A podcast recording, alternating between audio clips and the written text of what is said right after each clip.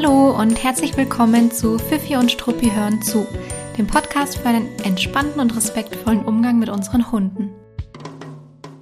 Ich bin Gloria und ich freue mich, dass du hier bist und zuhörst. Ich bin seit über acht Jahren in der Verhaltensberatung und im Hundetraining tätig und ich bin die Gründerin von Fifi und Struppi, einer Learning-Plattform mit Webinaren rund ums Thema Hundeerziehung. In der heutigen Folge geht es um ein Thema, das mich persönlich auch sehr bewegt hat und auch immer noch bewegt, und zwar um Perfektionismus im Hundetraining beziehungsweise ganz allgemein in unserem Umgang mit Hunden. Wir schauen uns das Thema aus unterschiedlichen Perspektiven an und ich wünsche dir ganz, ganz viel Spaß beim Zuhören. Bevor wir in das Thema einsteigen, möchte ich ganz kurz erzählen, was gerade hinter den Kulissen von Fifi und Struppi so passiert denn daran wird aktuell wirklich täglich gearbeitet und ich freue mich schon sehr darauf. Ähm, ich bereite gerade die komplette Webinarplanung für Herbst-Winter 2021 vor. Wir starten im August wieder mit weiteren Live-Webinaren und dann wird es wieder regelmäßig, ja, so roundabout zwei Live-Webinare pro Monat geben bis zum Ende des Jahres.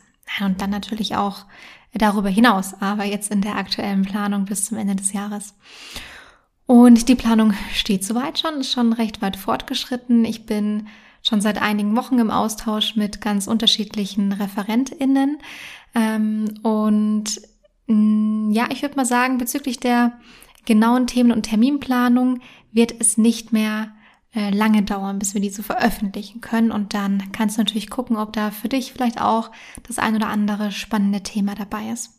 Ich werde selbst natürlich auch Webinare geben und darauf freue ich mich auch, aber ich freue mich noch viel mehr darüber, weitere Kompetenzen auf Fifi und Struppi abbilden zu können und so wie ich das eben auch in der Verhaltensberatung mache und da sehr, sehr von einem ganzheitlichen Ansatz überzeugt bin, so möchte ich das auch oder möchte ich auch ganz gern, dass sich das in den Webinaren auf Fifi und Struppi widerspiegelt. Und ich sag mal so, sei gespannt und freu dich drauf. Ähm, da wird nämlich einiges kommen und ich finde es richtig, richtig cool.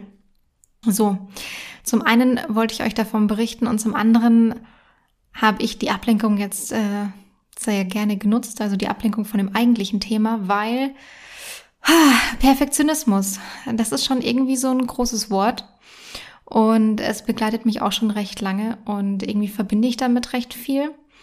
Deswegen finde ich es gar nicht so leicht, diese Podcast-Folge zu füllen. Na, einerseits habe ich irgendwie tausend Gedanken dazu und andererseits ist es dann irgendwie manchmal schwierig, die in eine ordentliche Form zu bringen. Aber ich dachte mir, ich starte jetzt einfach mal. Das Interessante bei mir ist, ich habe gesagt, es beschäftigt mich schon relativ lange. Ich war als Kind und auch als Jugendliche überhaupt nicht, also in meiner eigenen Wahrnehmung überhaupt nicht zielstrebig und auch nicht perfektionistisch. Also ich habe nicht wirklich perfektionistisch versucht, etwas zu verfolgen oder irgendetwas hinzubekommen. Bin irgendwie so durch meine ganze Schullaufbahn gegangen, aber ich habe mich direkt danach, also direkt nach dem Abi, ins Berufsleben gestürzt und das kann man wirklich wortwörtlich nehmen. Also einmal komplett reingesprungen mit allem, was dazugehört. Und ich habe dort erst, naja, dann so mit 19, 20 meine Zielstrebigkeit kennengelernt und auch meinen Perfektionismus und pff, da muss ich zugeben, da ist schon einiges in mir vorhanden gewesen, was sich davor nicht so, nicht so richtig gezeigt hat. Ähm, aber das ist mir dort eben das erste Mal so richtig aufgefallen in meinem Leben. Und als meine kleine Hündin Emma dann zu mir kam, habe ich das, noch bevor sie überhaupt da war, direkt schon alles auf sie übertragen. Also ich habe alles gelesen, was ich finden konnte, online, offline, im Fernsehen, angeschaut, whatever, überall, über alle Medien, die ich irgendwie konsumieren konnte. Ich habe mich über alles informiert, über was man sich irgendwie informieren konnte. Ähm, und ich war der Meinung, alles geht. Äh, man muss es nur ordentlich und richtig trainieren. Ja, also, ach, warum sollte es da Grenzen geben? Ja, meinem Hund wird der perfekteste von allen perfekten Hunden werden. Naja, klar. Und dann kam halt die kleine Emma. ähm, ein schreckhafter Terrier-Mischling, der alles, was ihn erschreckt hat, verbellen musste, ganz unbedingt, ganz Terrier-typisch. Und eine der ersten Situationen, in der ich mir dachte, oh, irgendwie entgleitet mir, glaube ich, gerade dieses Vorhaben eines perfekten Hundes, war, als ich mit ihr durch den englischen Garten spaziert bin und sie dann bellend, lautstark bellend und kreischend, ich weiß es nicht, nee, ich glaube, sie hat nur gebellt, einem Pferd hinterhergerannt ist. Also im englischen Garten, äh, da reiten manchmal Pferde durch. Und da war eben, naja, so eine Pferdestrecke. Ich habe überhaupt nicht drüber nachgedacht, dass es jetzt äh, irgendwie kritisch werden könnte. Wir waren super weit entfernt. Also sie ist, glaube ich, erstmal so 150 Meter von uns weggerannt zum Pferd und dann nochmal weitere 200 Meter hinter diesem Pferd her, bis sie wieder zu uns zurückkam. Der Reiter ist leider in einem Kreis geritten, was bedeutet, dass er dann irgendwann wieder so ein bisschen in unsere Nähe kam. Das heißt, ähm, sie kam zu uns zurückgerannt, ähm, hat sich umgedreht und ist dann erstmal nochmal hinterher gerannt. Also so, oh, Worst-Case-Situation. Als Welpe, versteht sich. Also sie hatte als Welpe schon diese lustige Idee. Und dann, naja, begangen so die Situationen, in denen ich einfach nach und nach gemerkt habe, dass irgendwie passt das alles nicht mit der Vorstellung zusammen, die ich ursprünglich mal hatte, in der der perfekt erzogene kleine Hund äh, natürlich komplett ohne Leine neben mir durchs Leben läuft, in jeglichen Situationen und alle ihn toll finden und er alles toll findet und naja, die, was auch immer man für eine Vorstellung eben in seinem Kopf hat. Und irgendwann habe ich mich dann dabei ertappt, wie ich gegoogelt habe, was muss mein Hund mit einem Jahr können oder was werde ich gegoogelt haben, sowas wie, was muss ein Hund können, wenn er ein Jahr alt ist oder wie auch immer man das in die Suchleiste eingibt. Rückblickend betrachtet, was für ein irrsinniger Gedanke, oder? Also ich weiß noch, dass ich damals total verzweifelt war in dieser Recherche, weil ich nichts Passendes für mich gefunden habe. Niemand, der mir diese Frage online ad hoc beantworten konnte. Ähm, und rückblickend gesehen kann ich ein bisschen darüber schmunzeln und den Kopf schütteln. Aber ich weiß noch, ich saß dort und es hat mich tangiert und ich wette, ich saß da auch ein Jahr später noch, später noch und habe gegoogelt, was muss mein Hund mit zwei Jahren können. Ja, das hat sich schon über einen längeren Zeitraum hingezogen.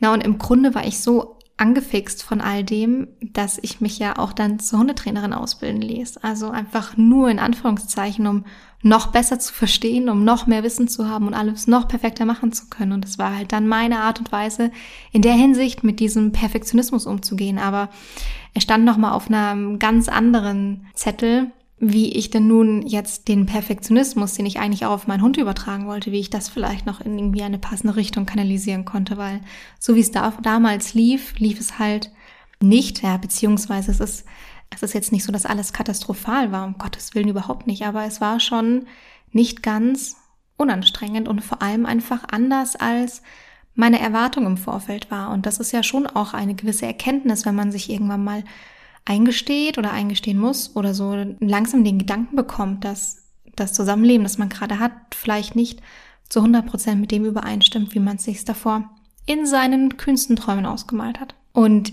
ich bin mir sicher, ich habe, also ich weiß es ja noch, ich habe das nicht von heute auf morgen geschafft. Ich habe einige Jahre gebraucht, um mit ein bisschen Abstand auf dieses Thema zu schauen und deswegen möchte ich dazu heute so gerne sprechen. Und wie ich es auch manchmal so gerne mache, schauen wir uns jetzt zuallererst mal die genaue Definition von Perfektionismus an, jedenfalls so, wie es sie im Duden steht. Beziehungsweise steht dort Perfektion. Das ist etwas, was man äh, dort nachschlagen kann. Und Perfektion wird beschrieben als die höchste Vollendung in der Beherrschung, Ausführung von etwas in der äußeren Form oder ähnlichem, vollkommene Meisterschaft. Und das finde ich schon ganz interessant. Also ihr wisst ja, wenn ihr schon die eine oder andere Folge gehört habt, dass ich Definitionen meistens ganz interessant finde. Es gibt einem manchmal nochmal einen anderen Blick auf einen Begriff, den man ganz normal im Sprachgebrauch verwendet, ohne sich die ganze Zeit vor Augen zu führen, welche Definition, welche hundertprozentige Definition dahinter steckt. Und über Perfektion und Perfektionismus spricht man eben so, naja, ganz normal, ganz alltäglich und es ist so allgegenwärtig. Aber man spricht so selten davon, dass man irgendwie die höchste Vollendung in der Beherrschung erreichen möchte oder die vollkommene Meisterschaft. Und diese Begriffe zum Beispiel, also die Definition, die dahinter steckt, die passt auch so überhaupt nicht zu dem, wie ich mir meine Beziehung zu meinem Hund vorstelle. Und vielleicht passt es auch nicht zu der Beziehung, wie du sie dir mit deinem Hund vorstellst. Und auch nicht danach, wie mein Hund sich fühlen soll oder wie allgemein Hunde sich fühlen sollen. Und auch, und auch das Berufsbild eines Hundestrainers ist doch nicht das Berufsbild, wo man jemandem beibringt, in die höchste Vollendung in der Beherrschung von einem Hund äh, zu schaffen oder ähnlichem. Also deswegen hm, ganz spannend sich da mal die Definition hinter dem Begriff anzuschauen. Und es gibt bei diesem Thema wieder verschiedene Perspektiven, finde ich, die man sich ganz gut anschauen kann, weil Perfektionismus per se ist ja jetzt nicht nur verkehrt und nicht nur falsch. Jedenfalls will ich Perfektionismus überhaupt nicht zu 100% verteufeln. Also es würde meinem Naturell auch widersprechen. Aber man kann ja mal anschauen und ich würde gerne anschauen, in welche Richtung kann man denn sowas vielleicht kanalisieren, wo kann man den eigenen Perfektionismus ausleben und an welcher Stelle ist es vielleicht problematisch. Also ich will Perfektionismus aus einer Perspektive anschauen, die wir nicht unserem Hund überstülpen sollten und gerne mal reflektieren, woher das kommt, also woher der Perfektionismus kommt, den man vielleicht übertragen will und ob unser Umfeld da womöglich auch eine gewisse Rolle spielt. Und ich möchte die entgegengesetzte Perspektive einnehmen und einmal anschauen und herausstellen, wie und wo wir unseren eigenen Perfektionismus und unseren Ehrgeiz gerne ansetzen und ausleben dürfen. Also würde ich sagen, los geht's. Viele Hundehalter und Hundehalterinnen wollen gerne alles richtig machen. Ich habe ja auch eingangs schon erzählt, wie ich damals an das Thema Hund, Hund rangegangen bin und ich falle da in die absolut selbe Kategorie. Aber Disclaimer, du kannst nicht immer alles richtig machen. Quäl dich gar nicht damit. Ähm, natürlich können wir uns immer weiterentwickeln und verbessern, aber das darf auf jeden Fall ein Prozess sein. Das ist immer ein Prozess. Und ein zu starker Perfektionismus kann leider einfach dazu führen, dass wir einen, naja, so einen richtigen Tunnelblick bekommen indem wir die guten Dinge nicht mehr sehen, sondern uns darauf fokussieren, was noch besser gemacht werden könnte, was noch nicht funktioniert, was man vielleicht noch lösen muss. Und das gilt sowohl für uns selbst als auch bei den Dingen, die unseren Hund betreffen. Also man kann nicht immer alles richtig machen. Okay, das, naja, sagen wir mal verstanden, Haken dran. Aber man kann dennoch, finde ich, ganz viel richtig machen. Also man kann zum Beispiel das eigene Timing verbessern. Man kann das Training optimieren. Man kann sich Wissen aneignen zu Körpersprache, zu Lerntheorien, zu Methoden, die es gibt oder sich auch in Gänze damit auseinandersetzen, wieso der Hund sich eben so verhält, wie er sich verhält. Und wenn du willst oder wenn du deinen Perfektionismus an irgendeiner Stelle ausleben willst, dann vielleicht doch gerne an der Stelle. Das wäre doch vielleicht eine ganz, naja, für, be für beide Seiten gute Idee. Also es ist gar nicht unbedingt daran auszuleben, dass der Hund sich immer perfekt verhalten muss und das Umfeld sich immer perfekt verhalten muss, sondern vielleicht daran in die ähm, Richtung schieben, dass man sagt, okay, ähm, ich schaffe mir jetzt eine nahezu perfekte Basis, um eben ein harmonisches und gutes Zusammenleben mit meinem Hund zu beeinflussen, ihn zu unterstützen und so weiter und so weiter. Für mich beginnt das nun mal immer damit, das geeignete Wissen zu einem Thema zu haben. Ähm, das kann sein, dass man da unterschiedlich vorgeht, dass es einfach meine Herangehensweise ist an, an solche Dinge. Aber das ist ja zum Beispiel auch mein größter Antrieb für Fifi und Struppi, also für die Webinarplattform. HundehalterInnen so viel Wissen an die Hand zu geben, dass sie zu den einzelnen Themen zu ihrem eigenen Experten oder ihrer eigenen Expertin werden und sich damit dem Wissen auch wirklich sicher fühlen und gut fühlen und auch so sicher fühlen, dass sie nicht emotional wieder umgeworfen werden, wenn draußen wieder jemand kommt und sagt, dem muss jetzt aber mal eine ordentliche Grenze aufzeigen. Also wirklich nachhaltig fundiertes, sicheres Wissen, weil dann kann man über so einen Satz schmunzeln, dann kann man mit den Schultern zucken, schmunzeln und weitergehen. Aber wenn man das Wissen nicht hat oder eben nicht genau weiß, was wäre jetzt an der Stelle nötig, dann ist es vielleicht doch etwas, was einen womöglich sehr mitnimmt und auch vielleicht emotional umwirft. Na, je nachdem, ähm, wie stark ausgeprägt es dann sein mag. Aber um wieder um auf das Thema Perfektionismus zurückzukommen, bevor du nicht perfekt bist, in jeg nicht in jeglicher Art und Weise, das ist falsch, aber sagen wir mal, bevor du nicht perfekt darin bist, alles immer in Bezug auf deinen Hund absolut perfekt zu machen, dann kannst du es ja auch nicht von deinem Hund erwarten. Also man kann ja nicht sagen an der einen Stelle, ähm, das eine gilt nicht für mich, aber mein Hund muss es, ähm, muss alles zu 100 Prozent immer ähm, beherrschen und naja, sich angemessen verhalten. Deswegen finde ich es eben so spannend zu sagen, okay, dann setze ich die Energie meines Perfektionismus eben an anderer Stelle an und investiere die Energie in meine eigene Überzeugung und ähm, darin, meinen Hund zu schützen vor den Erwartungen der Umwelt, vor den Erwartungen der Gesellschaft. Und wir kommen auch auf das Thema Umf Umwelt nochmal im Laufe des Podcasts zu sprechen.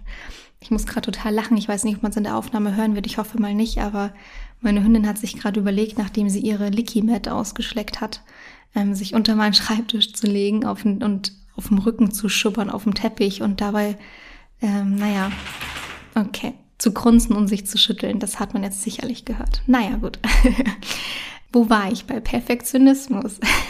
so, so wie diese ähm, Folge schon mal technisch äh, nicht perfekt sein wird, wenn man hört, wie der Hund sich schüttelt und grunzt und schubbert. Nee, was ich eigentlich sagen wollte, ähm, man kann auch das eigene Training perfektionieren. Und das meine ich in einem absolut gesunden Maß und nicht in einem ungesunden Maße. Aber ich finde es ganz toll, wenn man auch mal den eigenen Status quo challenged. Also sich nicht damit zufrieden gibt, dass etwas so ist, wie es gerade ist, sondern einfach an dem Training dranbleibt und gerne Dinge weiter verbessern möchte und entwickeln möchte. Aber eben nicht mit Verbissenheit, sondern mit einem gewissen Plan, mit Spaß und gerne auch mit einem Stück weit Ehrgeiz. Aber den Ehrgeiz, den darf man immer, immer eher an den Trainingsplan ansetzen und an sich selbst von mir aus auch, aber eben nicht an den eigenen Hund. Man kann halt nicht die Erwartungen, die man eigentlich an sich selbst hat, auf den Hund projizieren. Und ich glaube, das ist so einer der wichtigsten Knackpunkte. Und wenn es nicht klappt, was du dir da ausgedacht hast oder erwartet hast, es dann an deinem Hund oder an deinem Umfeld auslassen. Und es gibt dafür tausende, tausende, tausende Beispiele. Es könnte zum Beispiel sein, dass du ähm, spazieren gehst und dein Hund zieht dich an der Leine zu einem anderen Hund oder zu etwas hin, wo er unbedingt hin möchte und zieht, zieht dich hinter sich her. Und eigentlich hast du den Anspruch, nicht unangenehm aufzufallen, weil es sind vielleicht viele Menschen in der Umgebung. Und das überträgst du auf deinen Hund. Das heißt, du findest es eigentlich echt nur mittelgut, dass er jetzt hier dich quer über den Platz zieht oder quer über die Wiese zerrt. Ähm, aber du machst so ein bisschen gute Miene zu bösem Spiel, um nicht aufzufallen. Und jetzt sagt jemand zu dir, ey, kannst du nicht mal Abstand halten oder ey, kannst du nicht mal deinen Hund wegnehmen? Und viele würden dann in so einem Moment ähm, sich entweder sehr, sehr getroffen fühlen oder erst recht wütend werden, erst recht pöbeln oder den eigenen Hund angehen oder andere Menschen angehen. Einfach weil sie es selbst doof fanden, weil sie eigentlich selbst es genauso doof fanden, aber eben nicht auffallen wollten und nicht wussten, wie sie es hätten besser machen können. Ich meine, diese Situation, die, die steht oder soll wahrscheinlich viel mehr sinnbildlich für tausende von unterschiedlichen Situationen stehen, weil bei jedem von uns ist es ja ein anderer Punkt, der dann und wann mal getriggert wird und nicht dieselben Dinge treffen uns. Also es kann sein, dass es, dass, dass du dir vielleicht in dem Beispiel denkst, ach nee, da fühle ich mich gar nicht angesprochen, wo andere sich denken, oh je, so fühle ich mich tagtäglich. Also das muss man übertragen auf die eigene Situation und auf die eigenen Dinge, bei denen man sich manchmal dann so ein bisschen ertappt fühlt oder auch unwohl fühlt. Und ich finde es ganz spannend, wenn man sich auch mal anschaut, und überlegt, was steckt wirklich hinter deinem Anspruch, meinem Anspruch, unser aller Anspruch, dass alles so perfekt laufen muss. Es ist gegebenenfalls auch dein Umfeld. Also kommt der Druck wirklich nur von dir oder kommt der Druck auch unter Umständen von der Umwelt oder dem direkten Umfeld? Ähm, oder machst du dir den Druck, weil du dich vielleicht mit anderen vergleichst, unbewusst oder auch bewusst? Und ich hätte nicht gedacht, dass ich diesen Satz jemals ausspreche, weil ich ihn eigentlich ein bisschen, ja, nicht doof finde, aber nicht, nicht zu 100% passend finde, aber an der Stelle schon. Es ist schon irgendwo wahr, dass uns auf Social Media und Co. eine nahezu perfekte Welt vorgespielt wird. Hunde, die ganz schön abgestimmte Hals-Halsband-Leinen-Kombinationen haben, die farblich natürlich perfekt zusammenpassen. Hunde, die perfekt an der Leine laufen. Hunde, die perfekt Fuß laufen müssen, warum auch immer. Aber für die Story müssen sie es vielleicht. Ähm, und die keinen falschen Schritt machen dürfen. Warum werden Stories so stark geteilt und geklickt und angeschaut, wo Hunde in Perfektion neben den Menschen laufen und einem dann gezeigt wird, wie man reagieren kann und wie man den Hund blocken kann, wenn er nur einen Schritt zu weit nach vorne geht oder einen Schritt zu weit nach rechts geht oder einen Schritt zu weit nach hinten geht. Ähm, was, was wird da in uns angesprochen, dass uns solche Stories so ansprechen? Und ähm, ja, ich weiß gar nicht, was ich dazu sagen soll, weil ich finde, ja, um ehrlich zu sein, wir haben doch genau bei unseren Hunden mal die Möglichkeit, diesem ewigen Anspruch und dieser ewigen Perfektion und ein Stück weit auch der Oberflächlichkeit Tschüss zu sagen oder uns wenigstens ein Stück weit davon zu entfernen. Und wir können es doch auch als Chance nutzen, unsere eigenen Erwartungen und Vorstellungen mal hinten anzustellen und uns einfach darauf einzulassen, was unser Hund macht, was er machen möchte, was er uns sagen will. Und es gilt für alle Hunde und für jegliche Situationen. Man merkt es oft bei HundehalterInnen, die Hunde aus dem Tierschutz aufnehmen, aber mit einer riesigen Erwartungshaltung an diesen Hund rangehen und man sich denkt, ey, das kannst du nicht erwarten von einem Hund, der gerade aus einem Zwinger kommt, aus einer Tötungsstation kommt, von einem Hund, der vielleicht im Zwinger von anderen Hunden gemobbt wurde und die sich hier dann in das Leben perfekt einfinden müssen, weil man sich das so vorgestellt hat. Der Hund hat sich nicht so vorgestellt, um ehrlich zu sein. Ein Herdenschutzhund, der mit ins Restaurant soll und mucksmäuschenstill unterm Tisch liegen soll. Und ach, es ist sogar Quatsch, das mit Herdenschutzhund zu betiteln, weil es gibt viele Hunde, die damit ein Problem haben, egal welche Rassenkomponenten damit drin stecken. Und klar kann es sein, dass der Hund sich mal im Dreck wälzt, ja, so what, dann wird er eben gewaschen. Und es kann auch mal sein, dass ein Hund nicht 100% abrufbar ist im Wald, wenn dort viel Wild rumläuft. So what? Dann bleibt er halt an der Leine oder an der Schleppleine, bis man im Training so weit ist, dass man eben auch dort den Hund womöglich zuverlässig abrufen kann. Oder man entscheidet sich dafür und sagt, für mich ist es fein, dass mein Hund im Wald, wo nun mal Rehe und Wildschweine und Hasen und Eichhörnchen und Co. rumlaufen, nicht zu, noch zu 100% abrufbar ist. Ich lasse die Leine einfach dran. Es ist vielleicht gar nicht mein Anspruch, dass er im Wald ohne Leine laufen muss. Vielleicht hat der Hund Angst oder ist er unsicher bei vielen fremden Menschen. So what? Dann bleibt er halt daheim, wenn du in die Innenstadt zum Shoppen gehst oder wenn du in ein angesagtes Restaurant gehst. Dein Hund ist vielleicht uncool mit Kindern. So what? Dann muss er sich eben nicht auf der Familienfeier von allen Kindern anfassen und streicheln lassen dein Hund ist, ach, pff, ich glaube, man könnte mit diesen Beispielen noch stundenlang weitermachen, aber ich glaube, es wird klar, was ich sagen möchte. Man hat ein Thema und man kann sich überlegen, wie kann man das angehen, wie kann ich mir die nötigen Hilfsmittel und das nötige Wissen aneignen, um daran zu arbeiten. Und solange es eben so ist, wie es ist, ist es halt so. Dann muss ich eine Situation schaffen, in der es meinem Hund gut geht und in der es mir gut geht. Und wenn es dann mal so aussieht, dass man den Hund halt mal zu Hause lässt und nicht mitnimmt zur Familienfeier, dann ist das halt so. Wer sagt denn, dass ein Hund immer zu einer Familienfeier mit muss? Wer sagt denn, dass der Hund immer mit in den Biergarten muss, nur weil Hunde dort erlaubt sind? Also im Grunde sagt uns das eigentlich niemand. Außer natürlich, man hat das Problem, dass man den Hund überhaupt nicht allein lassen kann. Dann bekommt das Konstrukt eine gewisse Komplexität, die man aufdröseln und bearbeiten muss auf jeden Fall. Aber so wie du Befindlichkeiten hast im Alltag, im Leben, ich Befindlichkeiten habe, so hab haben das eben auch unsere Hunde. Dein Hund, meine Hündin, alle Hunde wahrscheinlich. Und die dürfen gerne wahrgenommen und berücksichtigt werden. Und wir müssen sie nicht gutheißen, die Befindlichkeiten, alle Befindlichkeiten. Ähm, und wir dürfen auch an denen arbeiten, aber eben zu fairen Bedingungen und ohne einfach nur einen übermäßigen Perfektionismus auf unsere Hunde überstülpen zu müssen. Und manchmal müssen wir wahrscheinlich auch einsehen, dass unsere Hunde und unser Hund uns seine Grenze aufzeigt. Und ich finde, da der Hund uns eine Grenze aufzeigt, beginnt eigentlich meistens in irgendeiner Art und Weise eine Chance für uns. Und eins ist mir noch wichtig zu sagen, weil ich es vorhin kurz angesprochen habe, das Thema Umfeld. Ja, kann es sein, dass der Perfektionismus vielleicht auch von unserem Umfeld teilweise aufgedrückt wird? Oder man das Gefühl hat, dass unser Umfeld einem, einem das aufdrückt.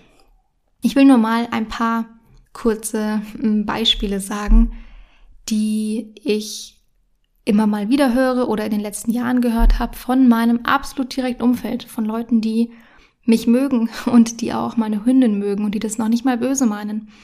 Aber das sind so Dinge wie, oh, die hat aber schon mal besser gehört. Oha, die Kleinen wieder. Ah, die ist aber dick geworden. Ha, jetzt ist sie aber wieder dünner, würde ich sagen, oder? Na, die darfst du mal wieder waschen, würde ich annehmen. Und so weiter und so weiter. Ähm, es gibt tausende von diesen Sätzen und tausende von diesen Beispielen und das macht was mit einem, wenn man sowas hört. Und im ersten Moment, ich meine, also das wurde mir jetzt nicht in der letzten Woche gesagt, sondern das sind einfach Beispiele, die ich in Bezug auf meine Hündin in den letzten Jahren irgendwann mal zu hören bekommen habe. Manche wiederholen sich ständig, wie zum Beispiel Aussagen über ihre Figur. Und mittlerweile muss ich darüber echt ein bisschen schmunzeln und lachen, weil ich mir denke, projiziert ihr da vielleicht auch irgendwie gewisse eigene Themen ständig in den Hund rein? In welcher Welt sind wir angekommen, in der wir jedes Mal, wenn man einen Hund sieht, darüber urteilen muss, ob die Figur gerade sich verändert hat, ob der Hund dicker oder dünner geworden ist? Also es ist schon in Bezug auf Menschen total grenzwertig. Also es ist mehr als grenzwertig. Ähm, und warum muss man das denn auch noch auf Hunde übertragen? Also wir sind uns schon alle einig darüber, dass ein Hund nicht krankhaft übergewichtig sein sollte.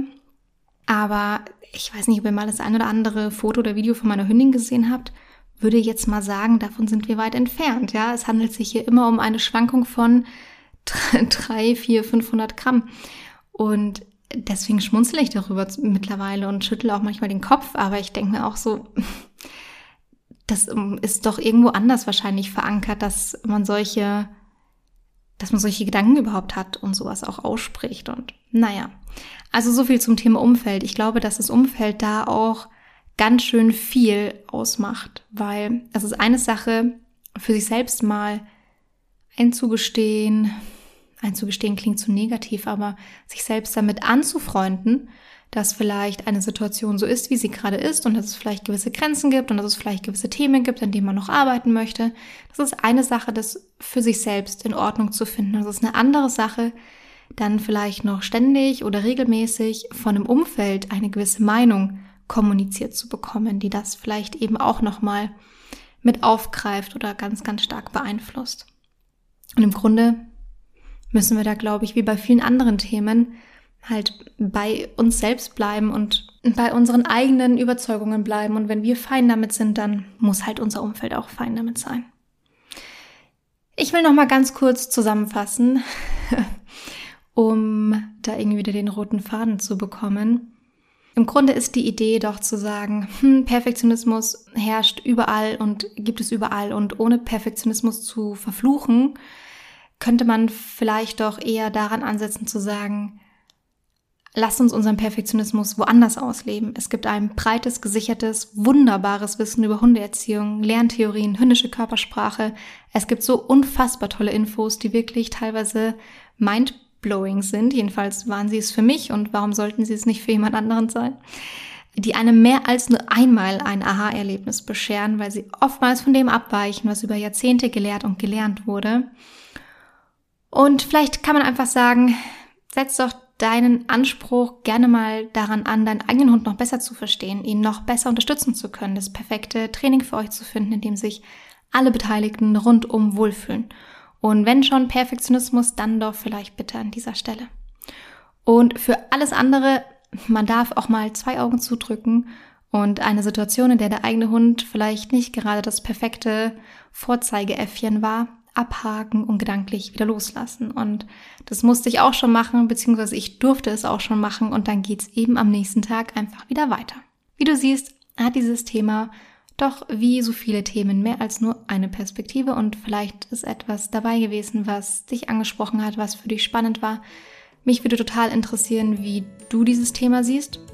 Ob du auch schon mal das Gefühl hattest, dass dein Umfeld dich in der Hinsicht unter Druck gesetzt hat. Und ich bin wirklich gespannt zu hören und zu lesen, wie ihr darüber denkt. Also schickt mir gerne euer Feedback bzw. schreibt es gerne unter den Instagram-Post zu der Podcast-Folge. Ihr findet mich auf Instagram unter @fifi und Struppi. und ansonsten auch per E-Mail einfach an gloria.fifiundstruppi.de. Nächste Woche findet wieder eine Podcast-Sprechstunde statt. Ich habe es schon angekündigt letzte Woche. Und wenn du noch eine Frage an mich hast, die ich beantworten soll, dann schick mir diese gerne per Sprachnachricht. Einfach an die Handynummer, die du im Beschreibungstext findest. Und dann gucke ich mir die an und prüfe, ob ich sie auch noch in der nächsten Sprechstunde mit beantworten kann.